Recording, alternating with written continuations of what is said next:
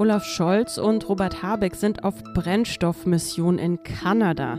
Warum uns das nicht helfen wird, um durch den Winter zu kommen, das weiß unsere US-Korrespondentin.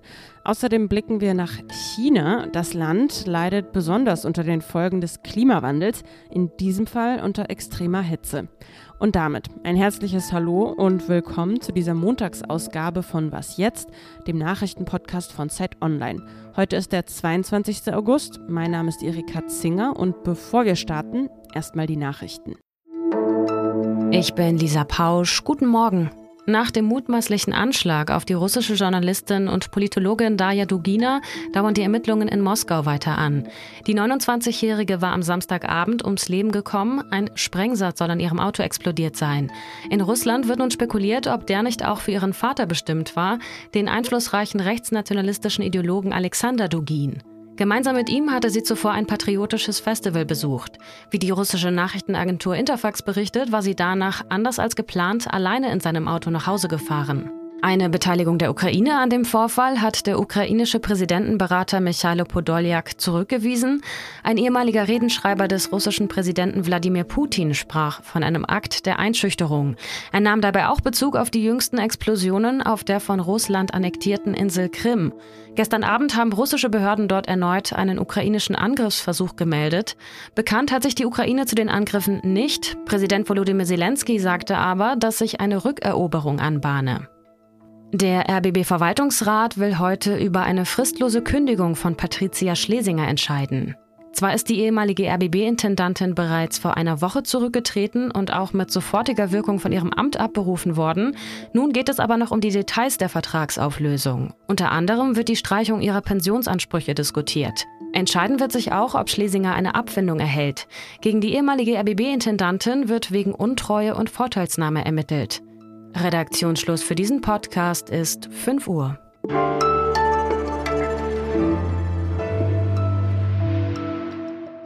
Kanzler Olaf Scholz hatte schon bessere Wochen. Erst der Skandal um sein Schweigen mit Palästinenserpräsident Abbas, als der den Holocaust relativierte, dann der unangenehme Auftritt vor dem Cum-Ex-Untersuchungsausschuss, ja und dann erneut scharfe Kritik am Vorgehen der Ampelkoalition in der Energiekrise.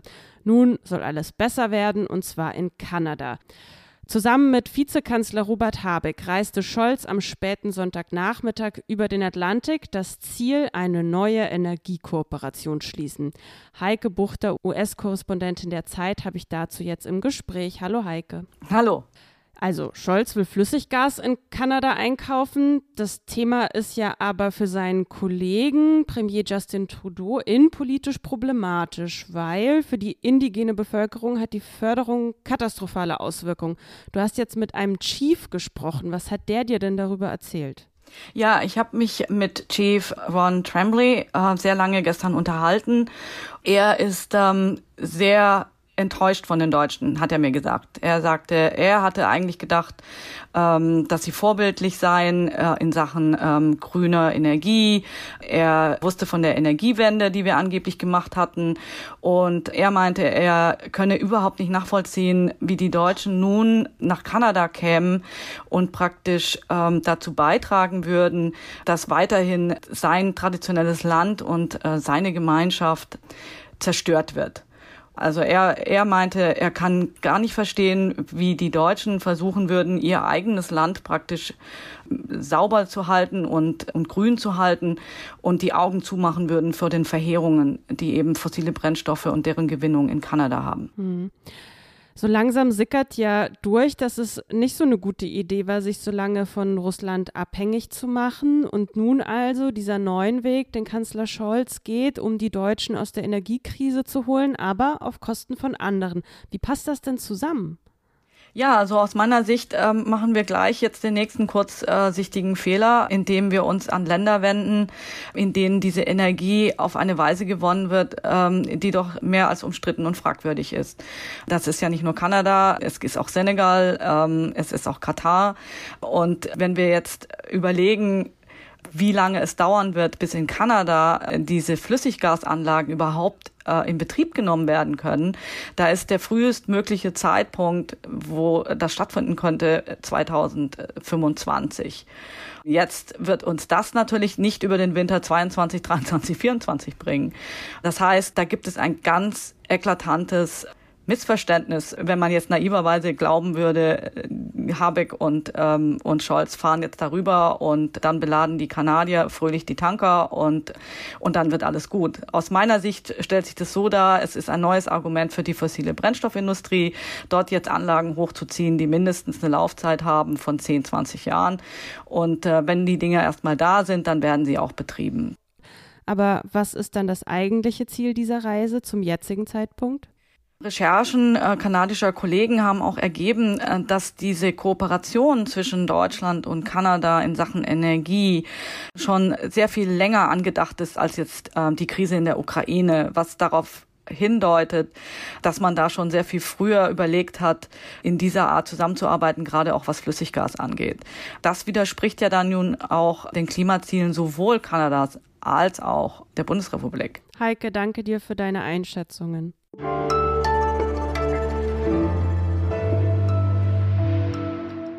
Und sonst so? Mitte August, aller, aller spätestens Anfang September beginnt ja die Weihnachtszeit in Deutschland, jedenfalls in den Supermärkten. Sie wissen das alle, da werden die Regale mit Lebkuchen und Spekulatius gefüllt. Ob man das jetzt gut findet oder nicht, da scheiden sich die Geister. Passend dazu hat jetzt der Autor Paul Maar bekannt gegeben, dass zu seinem 85. Geburtstag am 13. September ein neues Buch aus der Sams-Reihe erscheint. Es trägt den Titel Das Sams und die große Weihnachtssuche, passt also perfekt. Im September dann kann man das Buch schon lesen und dazu ein paar Lebkuchen verdrücken.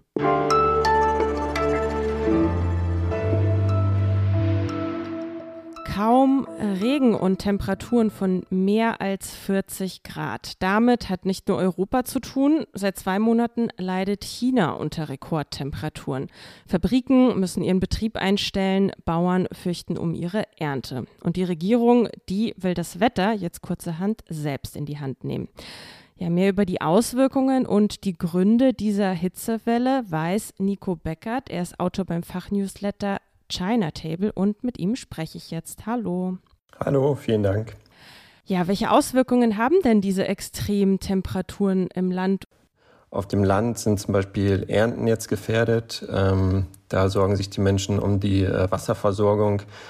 Ähm, und so Ernten sind natürlich auch immer Einnahmequellen für die Menschen. In den Städten natürlich kommt es zu ähm, Hitzestaus aufgrund der ja, Infrastruktur, viel Beton, viel Straßen und so weiter. Da haben, haben uns erste Zahlen erreicht zu Hitzetoten jetzt auch schon, ähm, zu Hitzeschocks. Besonders ältere Menschen sind natürlich betroffen. Das ist auch ein Problem natürlich für die vielen Menschen, die im Freien arbeiten, also auf Baustellen oder sei es als Lieferboten.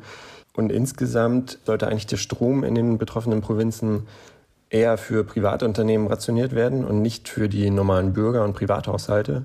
Aber es gibt auch erste Berichte aus Bezirken, ähm, wo es ja zu zwei, dreistündigen Stromrationierungen für die Privaten kommt. Und das ist natürlich in so einer Hitzewelle nicht so angenehm, wenn dann die Klimaanlage nicht laufen kann und die Menschen überrascht werden, dass der Strom noch weg ist. Hm. Ja, diese Stromrationierungen, die betreffen ja vor allem auch Unternehmen, also Unternehmen wie Bosch oder Toyota, da stehen erstmal die Produktionen bei denen still. Lassen sich jetzt Folgen wie diese nur auf den Klimawandel zurückführen, also die, die Hitzewelle und die Folgen, die diese Hitzewelle jetzt hat? Zunächst einmal muss man sagen, dass der Klimawandel schon eine große Rolle spielt. Also in der einen Provinz zum Beispiel wird 80 Prozent des Strombedarfs durch Wasserkraft gedeckt.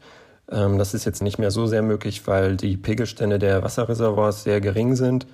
In Zukunft wird es auch noch ein Problem für Kohle- und Kernkraftwerke, die in China natürlich auch einen großen Teil der Stromproduktion ähm, ausmachen, weil die Flüsse, die zum Kühlen der äh, Kraftwerke genutzt werden, im Sommer nicht so viel Wasser tragen werden in, in naher Zukunft und jetzt teilweise auch schon und die Kraftwerke dann nicht so gut gekühlt werden können.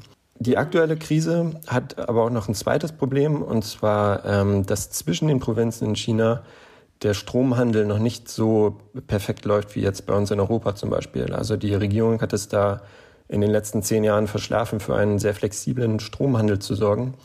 Diese eine Provinz, in der 80 Prozent Wasserkraft äh, erzeugt wird, exportiert zum Beispiel noch Strom, obwohl sie die, den Strom für Unternehmen jetzt rationieren mussten.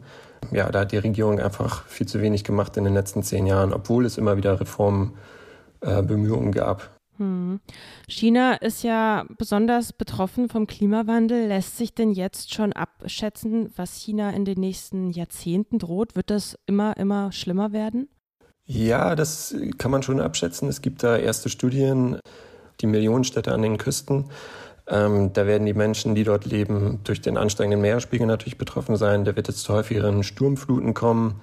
Also laut einer Studie einer chinesischen Universität drohen bis zu 20 Prozent der Ernten auszufallen. Das ist natürlich für ein Land wie China, was sehr wenig landwirtschaftliche Fläche hat im Vergleich zur großen Bevölkerung, ja ein sehr großes Zukunftsproblem. Es gibt zum Beispiel jetzt auch eine Strategie zur Anpassung an den Klimawandel, die kürzlich erneuert wurde. Aber ich habe da mit ein paar Expertinnen gesprochen und die sagen alle, in den Köpfen der politisch Verantwortlichen ist das Problem Klimaanpassung noch zu wenig angekommen. Es wird derzeit noch zu wenig gemacht. Ja, traurig eigentlich zu hören. Danke an dieser Stelle jetzt erstmal für die Einschätzungen. Ja, sehr gerne. Diese Folge von Was jetzt ist damit zu Ende. Wie immer an dieser Stelle der Hinweis, schreiben Sie uns doch gerne an wasjetzt.zeit.de. Wenn Sie auf dem Laufenden bleiben wollen, dann empfehle ich Ihnen das Was jetzt Update heute Nachmittag mit meiner Kollegin Konstanze Keins. Ich wünsche Ihnen erstmal einen guten Start in die Woche. Mein Name ist Erika Zinger. Tschüss und machen Sie es gut.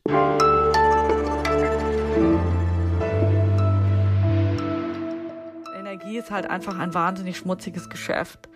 Ich habe mir einfach schon mal überlegt, ob ich mich nicht einfach mehr dem widme, diesen ganzen düsteren Seiten, die Kehrseite der Medaille. Ich glaube, das ist die richtige Zeit, um auf jeden Fall an dem Thema dran zu bleiben.